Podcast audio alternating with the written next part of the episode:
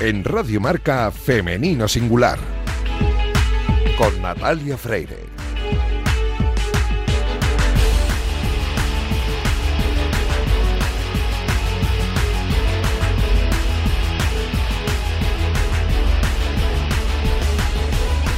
Muy buenos días y bienvenidos a Femenino Singular, el programa que escucháis ahora mismo en la sintonía de Radio Marca. A los mandos técnicos me acompaña Raúl Santamaría, que ya está haciendo que todo suene a la perfección. Y este es el programa número 208, que lo comenzamos con la intención de dar espacio y voz a las mujeres de nuestro deporte. Poco a poco vamos avanzando hacia la igualdad, pero aún queda camino por recorrer y queremos hacerlo con vosotros. Y vamos a hacerlo también con todas las precauciones del mundo, porque aunque el panorama empieza a aclararse con las vacunaciones y la baja incidencia, eh, esto aún no ha acabado. No tenemos que bajar la guardia, así que como siempre os recomendamos paciencia, prudencia y respeto a las normas y recordad que estamos juntos en esto y no unos contra otros. Y juntos estamos también aquí en Radio Marca para recuperar la memoria de esas grandes mujeres que hicieron historia en el deporte a principios del siglo XX. Y para hablarnos de ello tenemos aquí en Femenino Singular al historiador Jorge García. Arrancamos ya.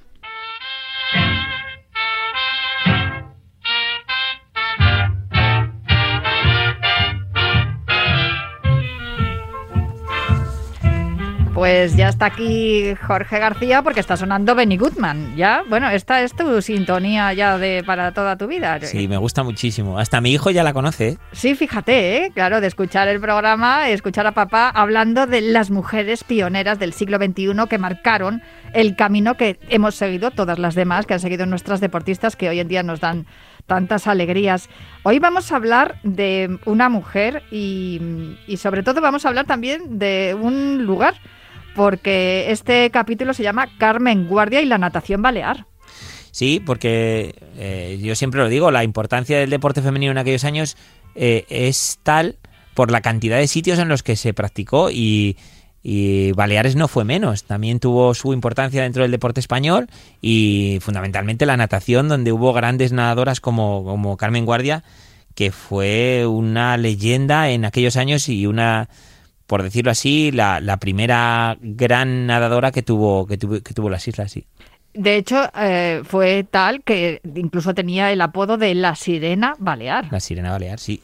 Sí, porque ya te digo, ella eh, empieza muy jovencita. Ella con tan solo eh, 11 años eh, se la llevan, vamos, un seleccionador de allí, de la ve competir en, las pruebas del colegio, bueno, en las, en las actividades que tenían allí cuando era una niña y se la lleva a competir ni nada más ni nada menos que a Barcelona, a, los campeonatos en los que estaba Carmen Soriano o Enriqueta Soriano, o sea, eh, nadadoras de talla internacional.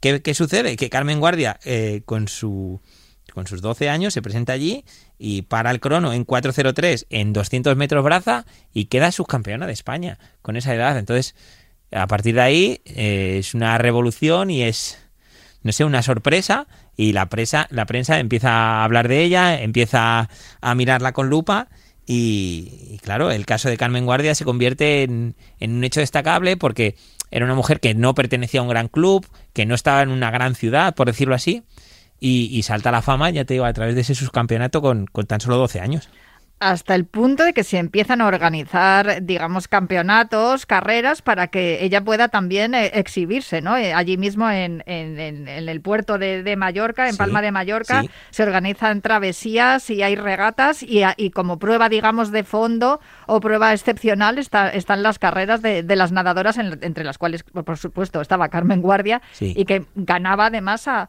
a rivales de mucha entidad. Sí, es muy bonito de ver las fotos, sobre todo de aquellos años las competiciones que se hacían en los, en los puertos y en las dársenas de... Sí. o sea, son preciosas y en el caso de Baleares no fue menos.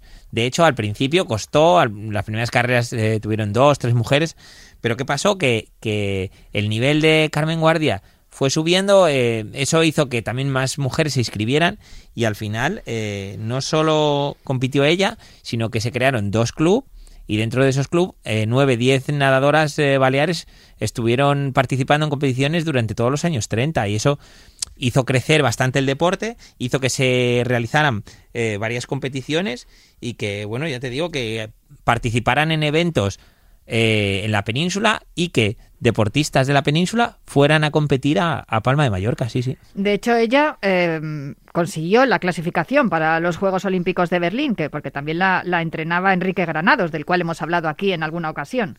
Sí, eh, no es que la entrenara, pero sí que la vio competir en varias competiciones era de esas. seleccionador, ¿no? Sí, La entonces, convocó. Eso es. Mm. Enrique entonces era el seleccionador nacional. Y durante varios campeonatos, uno de ellos en Valencia y otro en Madrid, y el trofeo Mare, eh, Mare Nostrum en, en Barcelona, que lo organizó el Club Femení, eh, vio y, y- y le apasionó tanto eh, el nivel que tenía eh, Carmen Guardia que la, la decidió convocarla para los Juegos Olímpicos del 36. Como, como muchas otras eh, veces hemos dicho, bueno, pues los Juegos no se pudieron celebrar, o sea, sí se pudieron celebrar, pero Pero España no- no, pudo no participar, pues, claro, por no la guerra, pudieron asistir. que no pudieron asistir. Y, y Carmen Guardia se quedó y- con- junto a Enriqueta Soriano, Carmen Soriano y mm, ¿quién te- era la otra? Teníamos otra deportista que estaba en la selección. eh, si no recuerdo Pues mal. si no te acuerdas tú, Teníamos otra otra deportista, había cuatro, cuatro mm, cuatro nadadoras españolas que estaban eh, clasificadas. Y bueno, Carmen no, no pudo ir, pero eso no quita para que siguiera compitiendo y para que siguiera eh, obteniendo grandes logros, ¿eh? Oye, ella además fue una adelantada a su tiempo, eh, porque creo que llevaba unos bañadores que eran muy ajustados, de seda, y, que no, y que se volvieron, se volvió famosa también por eso, por, porque la moda que, que en las competiciones no era como la del resto. Sí, bueno, eh, la verdad es que ella fue una mujer siempre adelantada a su tiempo y, y cuando se presentó, por ejemplo, los campeonatos de España del 39, del 40, del 41, eh, con aquellos bañadores, eh, digamos, pues, eh, hombre, chocaba porque no era lo habitual, eh, en una época en la que, bueno, normalmente siempre nada más salir de la piscina te ponían el... te ponían- El albornoz. te ponían el albornoz y, y la verdad es que sorprendió. Pero yo me fijaría más bien en, en los, en los récords que consiguió durante esos tres campeonatos de España, el 39, el 40 y 41. Batió dos récords que estuvieron 18 y 22 años en, en vigor. O sea, unas marcas asombrosas y, que bueno, pues eso hicieron, eso hizo que, que Carmen Guardia pasara a la historia como eh, una de las mejores, si no la mejor nadadora que ha tenido eh, Palma de Mallorca, sí. En el 46 se retiró, se casó con un policía municipal de allí de Palma, tuvo tres hijos, ¿no? Y tres, cuatro hijos tuvo. Y de toda la vida ya, para toda la vida, a Carmen Guardia se la conoce como la sirena balear, que es la mujer de la que nos has hablado hoy aquí en Femenino Singular. Mira, me ha salido un pareado. pues hasta el próximo sábado, Jorge. Muchísimas gracias. Hasta luego, Natalia.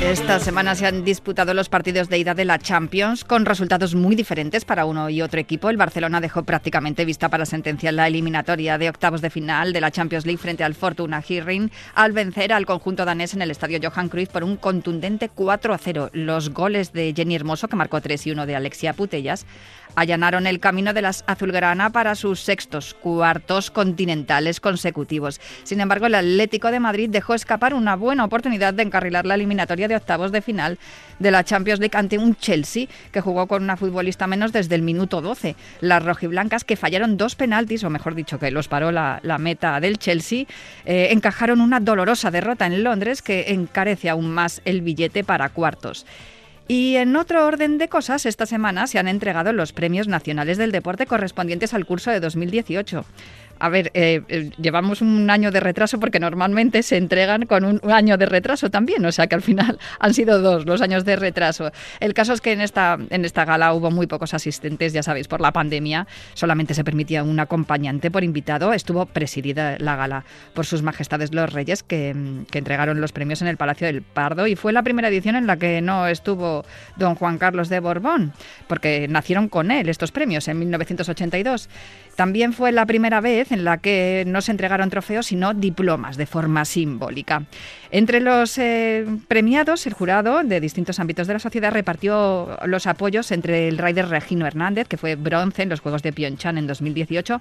Os recuerdo que es la única medalla para España para los deportes de nieve fuera de la familia Fernández Ochoa y Regino no pudo estar porque él está disputando las, las Copas del Mundo ahora mismo en Georgia y recogió el premio su padre y se repartió el premio con Alejandro Valverde, que fue campeón del mundo de ciclismo también en 2018. Así que el premio al mejor deportista masculino fue un premio compartido. No ocurrió lo mismo en el premio Reina Leticia, que ganó la pugil madrileña Joana Pastrana, que recibió el galardón como mejor deportista femenina por su título mundial en aquel año por cierto que fue también, eh, ha sido protagonista en varias ocasiones. Hemos hablado con ella aquí en Femenino Singular. La boxeadora madrileña fue la máxima representación del constante crecimiento de la mujer en el deporte que también estuvo representado por Ana Carrasco, que fue la primera mujer en ganar un mundial de motos mixto en la categoría Super Sport 300 y recibió el premio Revelación.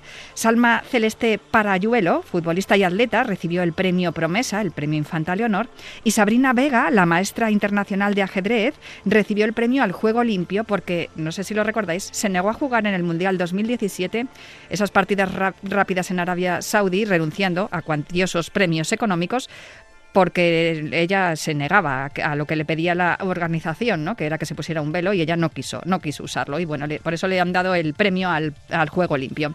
En esta edición también eh, hay que destacar que ha sido mayoritariamente femenina porque la selección española sub-17 de fútbol, campeona del mundo, recibió la Copa Barón de Well como mejor equipo y Yulimar Rojas, la venezolana, recibió el trofeo iberoamericano eh, por su récord del, triple salto, bueno, como mejor plus marquista en triple salto, aunque el récord lo, hizo el año pasado en Gallur. De eso hablaremos ahora con nuestra protagonista. Por último, hay que recordar también que Juan Carlos Navarro fue el, que recibió el premio Paco Fernández Ochoa, su trayectoria, 23 títulos tiene, tiene la bomba Navarro. Los premios institucionales recayeron en la Fundación Sanitas, en el Ayuntamiento de Don Benito, en la Universidad de Jaén y también en el Colegio General de Colegios de Educación Física.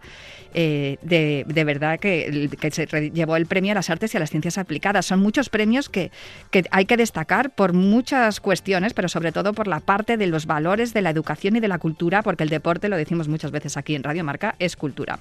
Sin duda, estos premios dejaron de manifiesto el ascenso de la mujer en el deporte, algo que es un fiel reflejo de la sociedad y que cobra mayor importancia teniendo en cuenta que el próximo lunes es el Día Internacional de la Mujer del ascenso de la mujer en el deporte y de algunas cosas más, vamos a hablar en un momento con nuestra protagonista de hoy.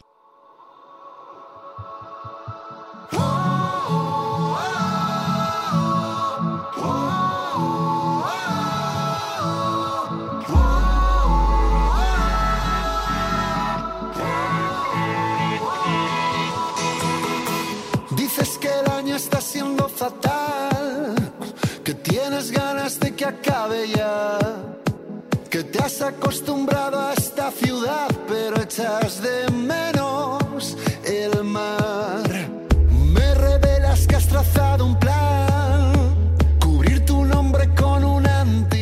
la protagonista de esta semana no es deportista profesional, aunque el deporte es una parte muy importante de su vida y también lo practica. En concreto, ella practica CrossFit y rugby y su labor profesional está dedicada principalmente al deporte porque es concejala titular del área delegada de deporte en el Ayuntamiento de Madrid desde 2019. Ojo que he tenido que leerlo, ¿eh? porque al final los cargos políticos tienen esto, que hay que, hay que decirlos bien.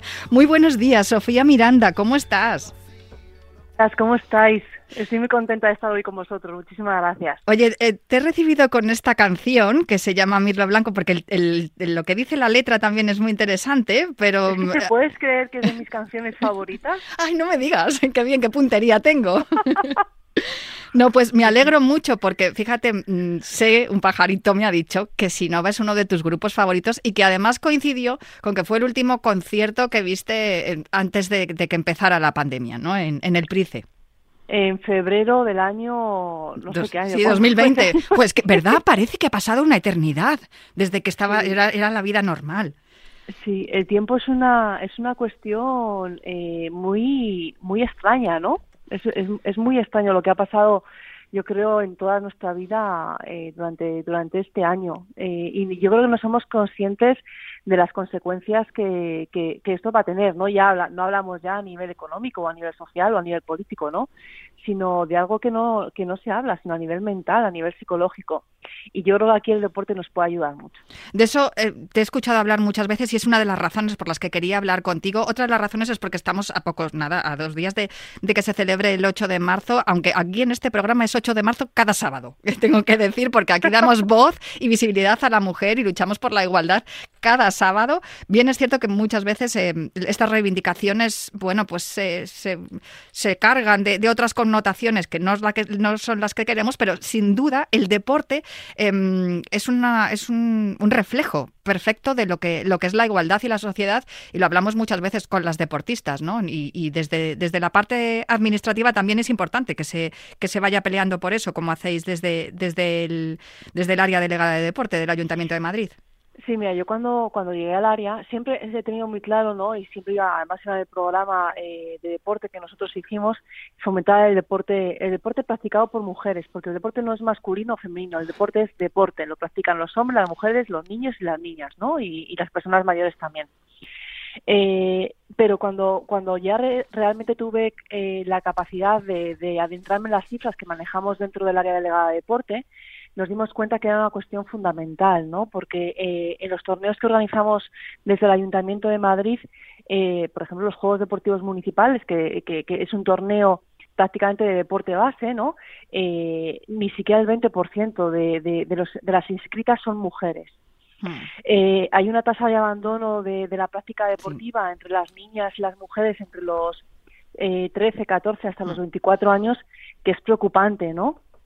Eh, y que y que tiene que ver eh, pues eh, tiene que ver mucho de, eh, desde la, de la parte evolutiva y, biológica también, ¿no? De, de, cómo, de cómo nos desarrollamos, pero también a, a, a, las chicas tienen que estudiar, ¿no? Tú tienes que estudiar, tienes que sacar buenas notas. Parece que tenemos, hay mucha más presión eh, por parte de nuestras familias y el deporte pasa, pasa a segundo plano cuando en los chicos no es así, ¿no? Entonces yo creo que, que hay una brecha ahí deportiva que hay que corregir y que, y que estamos intentando colaborar con los clubes, estamos intentando además eh, con, el, con el, el, diseño del programa Chicas el Deporte nos hace poderosas, llevando a deportistas profesionales a los colegios para que den charlas, para que expliquen a las, a las niñas, pero también a los niños, ¿no? Cómo ellas practican mm. el deporte, cómo además eh, hacen compatible el deporte con sus estudios y con su trabajo, porque muchas de las, de las deportistas, digamos, profesionales, entre comillas, eh, no son profesionales porque se tienen que dedicar a otra cosa, ¿no?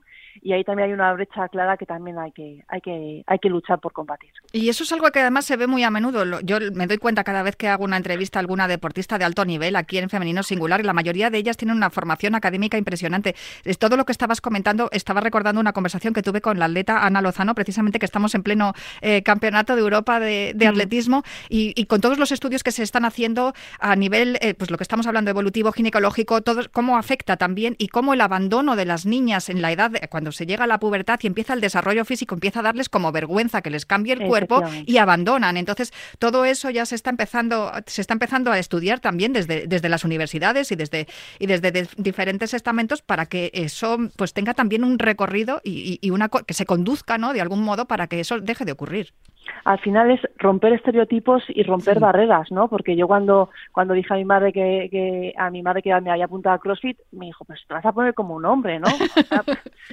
pues no, mamá.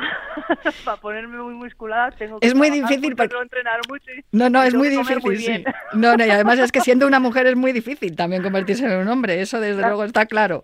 Efectivamente, ¿no? Pero yo creo que hay muchos estereotipos que, que vencer, ¿no? Y también mm. porque el uso complejos. de las redes sociales y de los modelos que, que, que nos, eh, que nos ponen como deportistas, hay que, hay que trasladar el mensaje de que, de que no todos vamos a llegar ahí, ¿no? todos tenemos las capacidades eh, físicas ni genéticas para llegar ahí, pero eso no quiere decir que no podamos eh, introducir la práctica deportiva en nuestro día a día como un hábito de vida saludable. Entonces, yo hay que romper muchos estereotipos y hay que hay que luchar con con todas esas, ¿no? Con todas esos, esas imágenes que, o falsas imágenes que se que se trasladan y que hacen que, que muchas niñas decidan dejar de hacer deporte porque tienen miedo a convertir a muscularse, ¿no? Eso no va a pasar. Claro que no. De todos modos, fíjate, has eh, comentado lo de las redes sociales. El tuit que tienes fijado tú en la cuenta de Twitter, que por cierto, yo he estado investigando sobre Sofía Miranda y claro, es una exposición también. El ser política conlleva eso, ¿no? O sea, está todo tu patrimonio ahí expuesto en la página del ayuntamiento. Podemos ver que tienes hipoteca, el coche que tienes, todo lo demás. Es también una cosa, claro, transparencia. Está muy bien lo de la transparencia y la ciudadanía lo agradece, pero también da un poco como de, joder, sabéis todo de mí. Bueno, yo creo que, que, que a mí no me supone ningún problema porque todo lo que tengo ha sido gracias a mi trabajo, a mi hmm. esfuerzo y a que a mis padres, eh, pues tengo una familia que me han enseñado a ahorrar y que todo lo que tengo lo he conseguido a base de mucho trabajo. Entonces yo no tengo ningún problema, ¿no? Y, eh, bueno, está ahí, es público, así que, bueno, pues, bueno eh, tiene que ser así, ¿no? O sea, es que no me supone ningún problema. Me ha llamado la atención que, que, hablas chino mandarín o por lo menos tienes conocimientos de italiano, francés e inglés. Eso está muy bien luego a la hora de poder hablar con, con los deportistas eh, extranjeros que vienen a España, ¿no? eso viene porque yo antes trabajaba en la empresa privada, ¿no? Yo me dedicaba al comercio exterior, entonces gracias a todos los idiomas que, que, que sé y que, y que he aprendido eh, pero bueno, eh, algún día supongo que lo retomaré.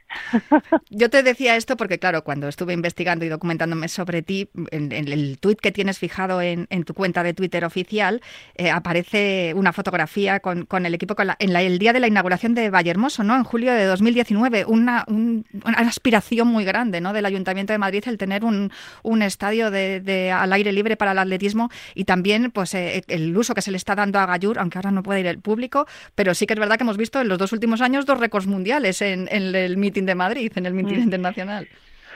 Ese tuit que dices, quiero, quiero pararme para hacer referencia, eh, fue antes de inaugurar Valle Hermoso, porque yo sé que, que la gente de, que, que del área delegada, de lo que antes era la dirección general, ha trabajó mucho en su momento para sacar ese proyecto adelante. Y para mí era más importante que ellos lo viesen que lo viese yo eh, antes de la inauguración. Entonces fuimos, ¿no? Eh, eh, para que lo viesen, para que para que viesen en qué se traduce, ¿no? Su, su trabajo porque muchas veces los funcionarios no ven en qué se traduce su trabajo. Yo creo que es muy importante y sobre todo porque también crea equipo, ¿no? O sea, si estamos trabajando en el área de deporte, tenemos que ser un equipo. El deporte es de equipo aunque sea individual, el deporte siempre es de equipo. Entonces nos sirvió para, para eso, para hacer equipo. Y efectivamente, yo creo que, que, el Estadio de Vallehermoso era algo que el atletismo madrileño esperaba desde hace mucho tiempo. Es un proyecto que además el, el anterior director general, eh, luchó mucho, eso hay que reconocerlo. Eh, y bueno, se le está dotando de un gran contenido, ¿no? Porque hay escuelas municipales, hay clubs, eh, hay deporte base, hay deporte de competición, eh, y eso es lo que tiene que haber en, un, en una instalación municipal. No tienen que convivir las dos cosas. El deporte base no es nada sin el deporte de competición y el deporte de competición nunca será nada sin el deporte base. Y eso es algo que no se estaba haciendo y que hemos y que yo personalmente estoy poniendo mucho énfasis, ¿no? Porque parte de ese abandono que hablábamos antes de las niñas también tiene que ver con la falta de referentes. Hmm. Entonces tenemos que acercar los referentes a nuestros clubes de base. Hablando de referentes y de momentos también históricos, y estamos hablando de atletismo, para mí, bueno, para empezar, perteneces a un partido en el que eh, es el único en España que tiene como, como líder a una mujer, así que eh, referentes ya eh, vamos bien encaminadas en ese sentido. Pero la fotografía de la San Silvestre de este año, que por razones obvias, por la pandemia, se ha tenido que hacer la, la carrera por un lado mm, hombres y por otro lado mujeres. En la carrera femenina que estabais ahí, Begoña Villacís, vicealcaldesa, Patricia Sabugueiro, la hija del fundador, Antonio Sabugueiro, de la carrera de la San Silvestre, Concha Chapa, concejal de la Villa de Vallecas, y tú, Sofía Miranda, la carrera femenina por primera vez separada de la masculina para poder prestarle la atención que se merece y toda esa foto mujeres. Algo está cambiando, ¿no? Bueno, yo creo que eh, algo está cambiando desde hace también mucho tiempo, ¿no? Porque eso no es consecuencia de que esté cambiando eh, de repente, sino que, eh, que, llevamos eh, cambiando, nuestra sociedad lleva cambiando mucho tiempo. A lo mejor no está cambiando todo rápido que nos gustaría, ojo, ¿eh? Pero yo creo que, que efectivamente, como tú decías, es una foto muy bonita, porque además eh, no sé, fue un momento muy emocionante. Sí, la verdad que sí. Sé además que estás muy bien rodeada, ¿no? que la, vicealcaldesa apoya muchísimo también el área de deporte, porque ella también es amante y practicante del deporte, pero además es que tiene saturado a Alicia Martín Pérez, que es directora general de deportes y sabe mucho de esto, porque ha sido presidenta del Colegio de, Licenciados de Educación Física y Deporte, y la verdad es que eh, cuando una tiene buen equipo, pues también se trabaja mejor, ¿no?